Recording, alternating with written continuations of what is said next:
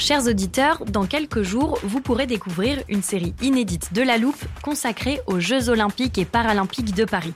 À trois mois de la cérémonie d'ouverture, on s'est demandé comment réussir ces JO. Les transports sont-ils prêts à affronter les milliers de touristes? Le dispositif de sécurité est-il suffisant? L'enthousiasme sera-t-il finalement au rendez-vous? Pour répondre, on plonge durant cinq épisodes dans les archives des éditions précédentes, accompagnés des journalistes de l'Express. C'est à retrouver à partir du 13 mai sur toutes les plateformes d'écoute. This is Paige, the co-host of Giggly Squad, and I want to tell you about a company that I've been loving, Olive and June. Olive and June gives you everything that you need for a salon quality manicure in one box. And if you break it down, it really comes out to $2 a manicure, which is absolutely insane. It's also so easy to get salon worthy nails at home with Olive and June. The difference between how your nails used to look when you did them yourself and now with the Manny system is a complete game changer. The best thing about Olive and June too is it's a quick dry. Dries in about one minute, lasts for five days, and full coverage in up to one to two coats. Visit oliveandjune.com slash perfect Manny 20 for 20% off your first system. That's oliveandjune.com slash perfect Manny 20 for 20% off your first system.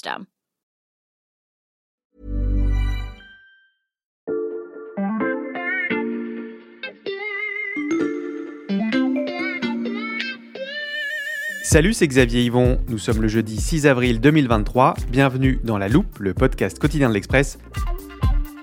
Allez, venez, on va écouter l'info de plus près.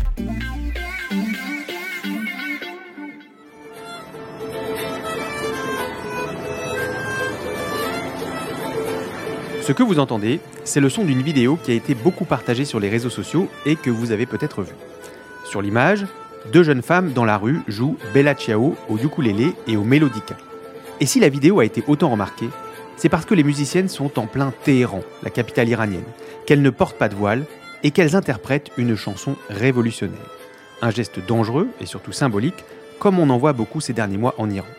Si on continue de parler d'images fortes, vous vous souvenez sûrement de celle de Massa Amini, tué en septembre après avoir été arrêté par la police des mœurs. Vous vous rappelez peut-être aussi des milliers de vidéos de manifestations qui ont suivi. Des jeunes femmes, cheveux découverts, des hommes qui dansent dans la rue, mais également de la répression féroce, la police qui tire à balles réelles, des étudiantes qui sont intoxiquées au gaz dans leur école. Vous avez aussi certainement vu passer les slogans de cette mobilisation, qui ne concernent pas uniquement les mœurs ou la situation économique du pays, et qui appelle à un changement bien plus large, la fin du régime en place. Mais vous aurez peut-être aussi remarqué que des manifestations comme celle-ci, il y en a déjà eu beaucoup en Iran, par exemple en 2020, en 2017, en 2009. Et comme aujourd'hui, elles ne parviennent jamais à leur objectif malgré une mobilisation massive. L'un des facteurs de cet échec, c'est qu'à chaque fois, une opposition unie ne parvient pas à émerger.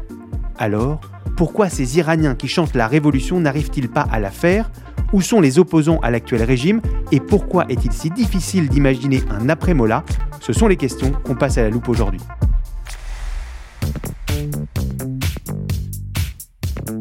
Si vous écoutez régulièrement La Loupe, vous savez quel duo m'accompagne pour parler de l'Iran. Salut Amdam, salut Corentin. Salut Xavier. Salut Xavier. Amdam Mostafavi, directrice adjointe de la rédaction de l'Express, et Corentin Pénarguéard, journaliste au service Monde. Avec vous deux, on va tenter de comprendre quelle opposition existe en Iran. On va voir qu'elle est très variée.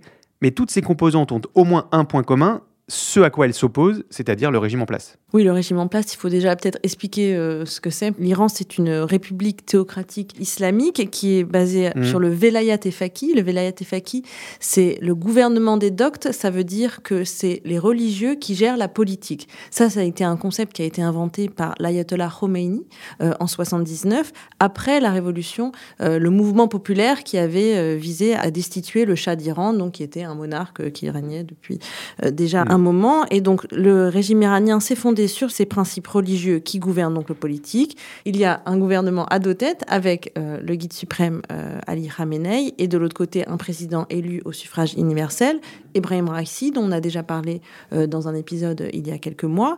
Euh, et toutes les fonctions euh, importantes en Iran sont aux mains des religieux. Ouais, tu l'as dit Xavier, hein, les manifestants qu'on entend depuis plus de six mois maintenant en Iran, ils réclament pas seulement la fin du voile obligatoire ou la fin de la police des mœurs, ils crient mort à, à Ramenei, ils crient mort à la République islamique. Et donc en fait, ils demandent clairement la fin de ce système politique, la fin de ce régime qui étouffe leur liberté et qui leur fait subir une crise économique catastrophique. En gros, ils demandent la fin du pouvoir des mollahs. Est-ce que c'était également le cas dans les mobilisations qu'il y a pu avoir par le passé? Bah, en tout cas, ça allait pas aussi loin. On a pu avoir des manifestations géantes après des élections truquées euh, comme en 2009, Mmh. ou pour protester contre la crise économique régulièrement, mais ça a jamais duré aussi longtemps et pas pour demander la chute du régime islamique, contrairement à aujourd'hui. Et justement, ces soulèvements aujourd'hui, qui est à leur tête? En fait, en Iran, c'est un mouvement qui se revendique sans leader, Mhm. et tous ceux qu'on a pu interviewer sur place, ils nous disent la même chose, c'est que le leader de ce mouvement, c'est le peuple, euh, ce sont ceux qui sont dans la rue aujourd'hui, Mhm. parce qu'en 79, euh, tu avais un leader, l'ayatollah Khomeini, et on a vu le résultat. Amdam, tu nous as dit que le président était élu démocratiquement. Ça veut quand même dire que les Iraniens peuvent choisir entre différents partis.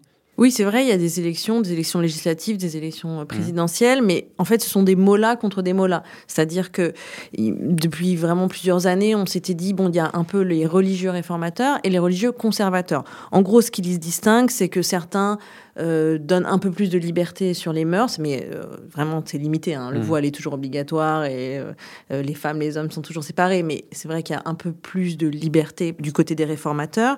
Et aussi, ce qui les distingue beaucoup, c'est le degré d'ouverture sur l'Occident. On a vu par exemple que les négociations sur le nucléaire ont beaucoup avancé quand il y avait un président réformateur. Mais en gros, depuis le départ du président Hassan Rouhani en 2021, euh, les réformateurs ont complètement disparu de la place politique. Et à vrai dire, les Iraniens ne croient plus du tout dans cette euh, espèce de fausse alternance. Et toute personne en fait qui se sort de ce système de Mollah contre Mollah, de toute façon, est systématiquement euh, arrêtée. On ne peut pas avoir un parti euh, politique qui n'est pas un parti religieux. On ne peut pas avoir un parti, par exemple, monarchiste ou communiste.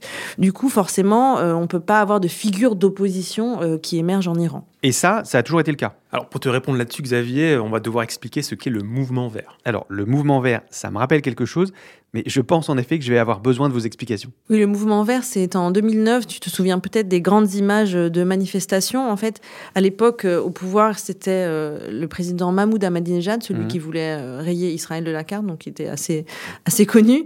Et il avait été réélu, euh, donc en juin 2009, mais tout le monde considérait que cette élection était truquée. Mhm. Et il y a eu des énormes manifestations pour demander où est mon vote. Il y avait deux autres candidats qui s'appelaient Mirosen Moussavi et Mehdi Karoubi qui avaient suscité en fait dans les semaines avant l'élection un grand élan populaire. On voyait, euh, ils remplissaient des stades avec euh, les jeunes euh, qui affichaient donc euh, des bandeaux verts. C'était la couleur de ces candidats-là. Mm.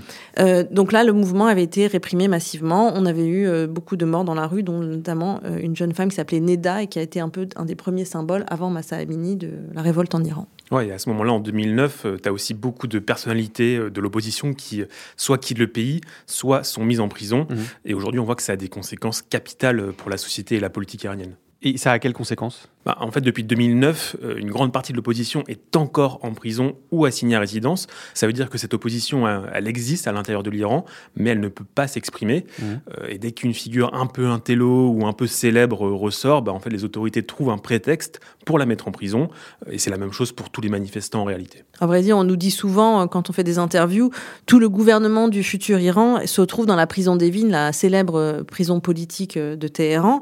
On a des intellectuels, des avocats, euh, des journalistes, des artistes. En fait, tous les grands noms euh, de l'Iran qui prônent un Iran démocratique euh, sont soit enfermés, soit euh, sous le coup de sanctions judiciaires. Donc comme tu le comprends, Xavier, c'est très très difficile, voire carrément impossible, pour l'opposition de se construire à l'intérieur même de l'Iran. Mais vous l'avez dit, les opposants au régime sont nombreux à avoir fui le pays, et ça depuis la révolution de 1979. Il est temps de s'intéresser à ceux qui se mobilisent en dehors des frontières.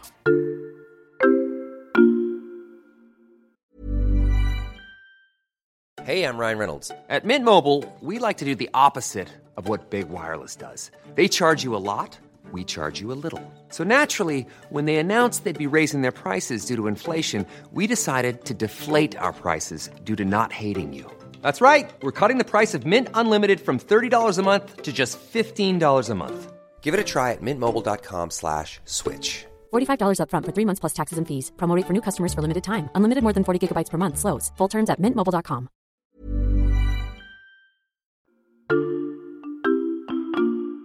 Alors, tu as de la chance parce que depuis le début des manifestations en septembre, à l'Express, on a interviewé pas mal de personnalités iraniennes qui ne vivent plus en Iran, mais qui portent cette voie du changement politique. Mhm.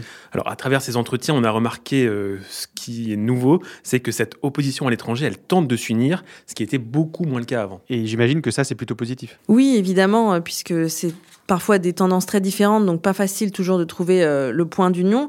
Euh, Il y a euh, des personnalités euh, qui incarnent en fait chacune une tendance de ce que pourrait devenir l'Iran à l'avenir. Je te propose qu'on fasse justement un petit tour d'horizon de ces personnalités et surtout de ce qu'elles incarnent. Avec plaisir, on commence par qui? On va commencer par Reza Pahlavi, euh, c'est le fils du dernier Shah d'Iran. Ah oui, et Reza Pahlavi, il est populaire? Alors c'est surtout la figure en exil la plus connue d'Iran. Mhm. Euh, nous, on l'a rencontré à Paris en février et on peut dire que c'est vraiment un personnage. En fait, il a quitté l'Iran juste avant la révolution de 79 euh, et il a encore pas mal de partisans euh, des pro-monarchies à la fois en Iran et à l'extérieur de l'Iran. Et même à Paris, on était assez surpris de voir autant de gens qui l'appellent Votre Majesté, comme ça dans les couloirs en passant. Euh, ou alors il y avait le, le mot prince aussi sur son carton de présentation. Euh, donc c'est un peu comme si la révolution iranienne n'avait jamais eu lieu. Et Reza Pahlavi vient de passer 40 ans dans l'ombre euh, aux États-Unis principalement. Et là, depuis le 1er janvier, ses partisans ont lancé une campagne en ligne assez massive pour qu'il devienne le visage de la résistance iranienne. Et pourquoi, malgré sa distance avec l'Iran depuis donc plusieurs décennies, il continue de rassembler? Bah, il bénéficie d'une forme de nostalgie par rapport à ce qu'aurait été l'Iran avant la révolution de 1979, euh, Mm. quand l'Iran avait encore le niveau de développement économique de la Corée du Sud, par exemple, Mm. alors qu'aujourd'hui, euh, on compare plutôt l'économie iranienne à celle de la Syrie. Et alors, comment Reza Pahlavi voit l'avenir de son pays? Alors quand on l'interroge euh, sur le sujet, il laisse un peu planer une sorte de doute euh, sur euh, ce que serait l'Iran avec lui à sa Mm. tête. Il nous parle notamment de monarchie élective, un concept bon qu'on n'a pas réussi vraiment à, à comprendre avec Corentin. Euh, donc euh, il nous dit que en gros il veut établir un système méritocratique et démocratique, Euh, mais c'est vrai qu'il se pose lui en figure rassembleuse. Mais attention, hein, il fait pas totalement l'unanimité dans l'opposition iranienne. Quand euh, notamment on l'interroge aussi sur les crimes commis par son père, euh, il ne fait pas amende honorable et ça pour certains Iraniens c'est quasiment insupportable. Donc euh, c'est quand même un élément qui est un peu à sa décharge. Donc, il y a cet héritage paternel problématique, et puis une monarchie élective. On imagine que c'est pas forcément ce que souhaitent tous les opposants au régime iranien. Quelles autres tendances il y a dans cette opposition en exil? Alors, il y a une autre personnalité très forte euh, que j'ai rencontrée quand elle est passée à Paris et Mm. qu'elle a rencontré le président français Emmanuel Macron. C'est Massi Alinejad. C'est euh, une euh, femme qui, depuis plusieurs années, parle du fait que la révolution en Iran sera faite par les femmes. Mm. Donc, c'était assez visionnaire. Elle est exilée aux États-Unis et ça fait déjà plusieurs années où elle, elle a lancé un mouvement de femmes qui se dévoilaient en public. Donc, il faut comprendre qu'en Iran, maintenant, mais même avant, se dévoiler en public, c'était interdit. Et elle avait lancé, à travers une page Facebook notamment, des vidéos de femmes qui prenaient pendant un instant euh, la possibilité de se dévoiler euh, en public. Euh, et elle, c'est une femme énergique, une très forte personnalité, qui vraiment appelle les Iraniennes depuis longtemps à se soulever. Et elle pense, elle, que ces actes de désobéissance civile menés par les femmes, c'est ça qui va faire tomber le régime. Donc, vous avez rencontré Massi Alinejad, Reza Pahlavi, qui d'autre? On a aussi d'autres personnalités euh, qui sont aussi sur le devant de la scène. Par exemple, euh, la prix Nobel de la paix Shirin Ebadi, qui était euh, une ancienne juge qui avait dû devenir avocate après la révolution islamique, puisque la profession de juge est devenue interdite aux femmes. Aujourd'hui, depuis à peu près son prix Nobel qu'elle a eu en 2003, elle est exilée à Londres et elle milite en faveur d'un régime démocratique. Elle est alliée justement avec les deux autres dont on avait parlé, Reza Pahlavi et Massi Alinejad. On a aussi d'autres figures qui font parler pour le mouvement iranien. En France, on connaît bien l'actrice euh, Golshifteh Farahani qui euh, intervient souvent à la télévision française. On va pas toutes les citer parce qu'il y en a euh, énormément, mais en tout cas, c'est vrai qu'on voit un aéropage de personnalités qui sont là, qui incarnent l'opposition iranienne et qui pourraient potentiellement revenir en Iran. Amdam Corentin, on avait commencé notre dernier épisode en octobre par la rencontre entre Emmanuel Macron et le président Ebrahim Raisi qui avait choqué les Iraniens en pleine manifestation. Mais le président français a aussi énervé les autorités en rencontrant ces personnalités de l'opposition. Oui, c'était en novembre, hein, c'était au plus fort des manifestations et Emmanuel Macron avait reçu euh, plusieurs militantes iraniennes, euh, dont Massi Alinejad, dont Hamdam a, a parlé, euh, et ça avait été un signal très fort envoyé à l'Iran et à son régime. Le combat qu'elle mène est, est- est un combat qui, pour nous, je pense, prend un sens tout particulier. C'est celui de, des valeurs qui sont notre devise, d'un universalisme de liberté auquel nous croyons, et elle le porte avec un courage exceptionnel, c'est-à-dire au prix de leur vie, de la vie de leurs proches. Elles ont perdu euh, un père, une mère, une sœur, un frère. Globalement, depuis le, début de ce mouvement en Iran, euh, les pays occidentaux ont un peu changé leur communication avec l'opposition iranienne. Concrètement, euh, pour la première fois, des chefs d'État occidentaux reçoivent des représentants de l'opposition en exil et ils leur parlent officiellement. Euh, justement, tout à l'heure, on parlait de Reza Pahlavi, le fils du Shah. il a été invité à s'exprimer à la conférence de Munich en février, alors même qu'aucun représentant de l'État iranien n'avait été convié. donc, forcément, tu t'en doutes, sa présence avait ulcéré Téhéran et le régime avait parlé euh, d'un signe de mépris envers la grande nation iranienne. Une opposition qui commence donc à se structurer et à peser auprès de certains dirigeants. Ouais, même s'il faut rester euh, assez lucide, hein, l'opposition n'a pas encore réussi à formuler un, programme clair mmh. et à rassurer surtout sur un euh, scénario crédible pour l'après-Mola. c'est encore une fois pour ça qu'un changement de régime paraît si difficile aujourd'hui, alors que autant d'Iraniens sont dans la rue, alors qu'il y a autant de colère en Iran. c'est aussi pour ça qu'on doit explorer des scénarios plus pessimistes, plus graves pour l'avenir de l'Iran.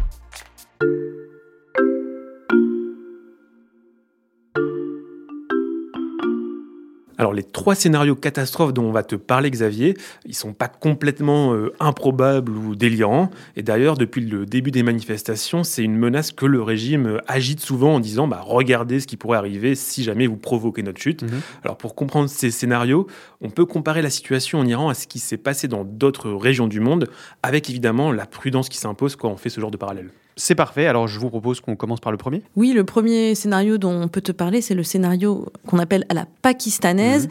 Euh, mais avant de t'expliquer mhm. ce scénario, il faut d'abord qu'on introduise un acteur dont on n'a pas encore parlé. Attends, si j'ai bien suivi, on a déjà parlé de l'ayatollah Khamenei, des mollahs, du président Raisi, des manifestants, des opposants à l'étranger.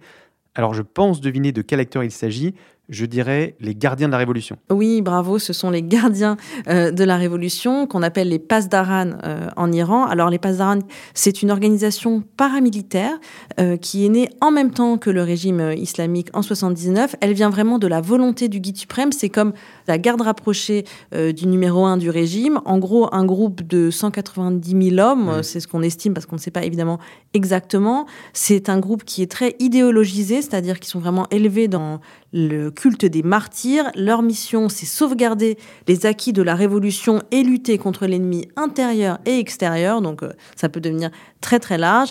Ils sont adulés euh, par certains en Iran, ils sont haïs par pas mal de gens aussi, mais en tout cas, ils sont craints de tous. Et quelle est la différence avec l'armée iranienne? En fait, ce n'est pas une armée euh, classique dans le sens où leur rôle, ce n'est pas juste d'être une sorte de force coercitive au service de l'État. En fait, c'est à la fois le KGB, l'armée rouge, un trust à l'américaine, un conglomérat à la chinoise. Mhm. Il y, a un peu de tout euh, euh, chez les Pasdaran. Ils fabriquent aussi bien des puces électroniques que des tracteurs. Ils ont un pied dans les médias.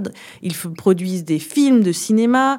Euh, ils ont aussi la main sur le trafic de drogue ou sur la prostitution. Ils sont à la fois la police et la mafia. Mhm. Et ils ont même plus d'importance, plus de rôle en Iran que le président élu.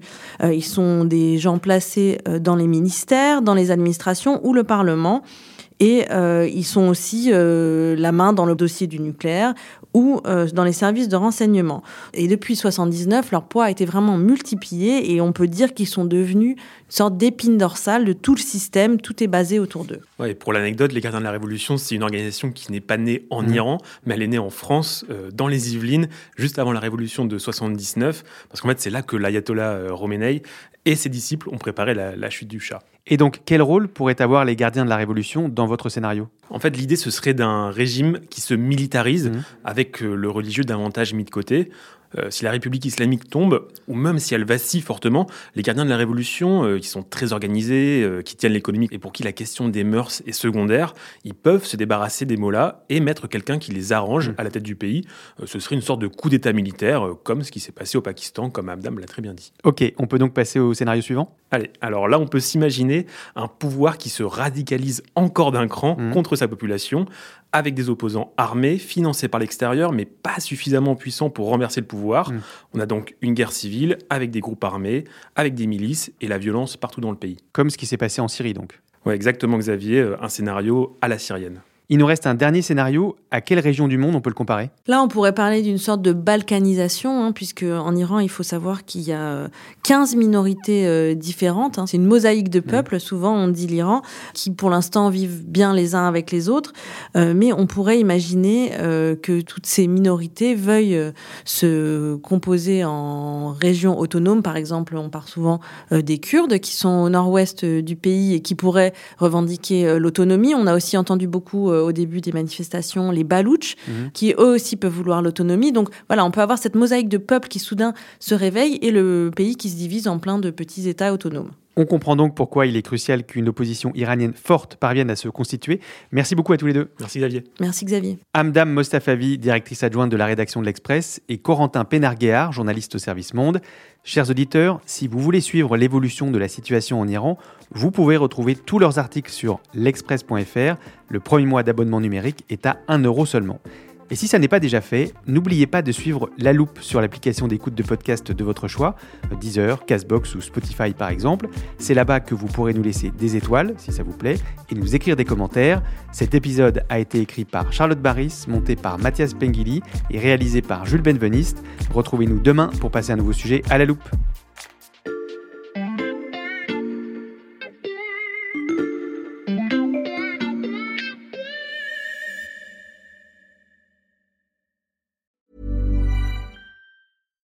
Support comes from ServiceNow, the AI platform for business transformation.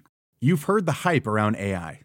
The truth is, AI is only as powerful as the platform it's built into.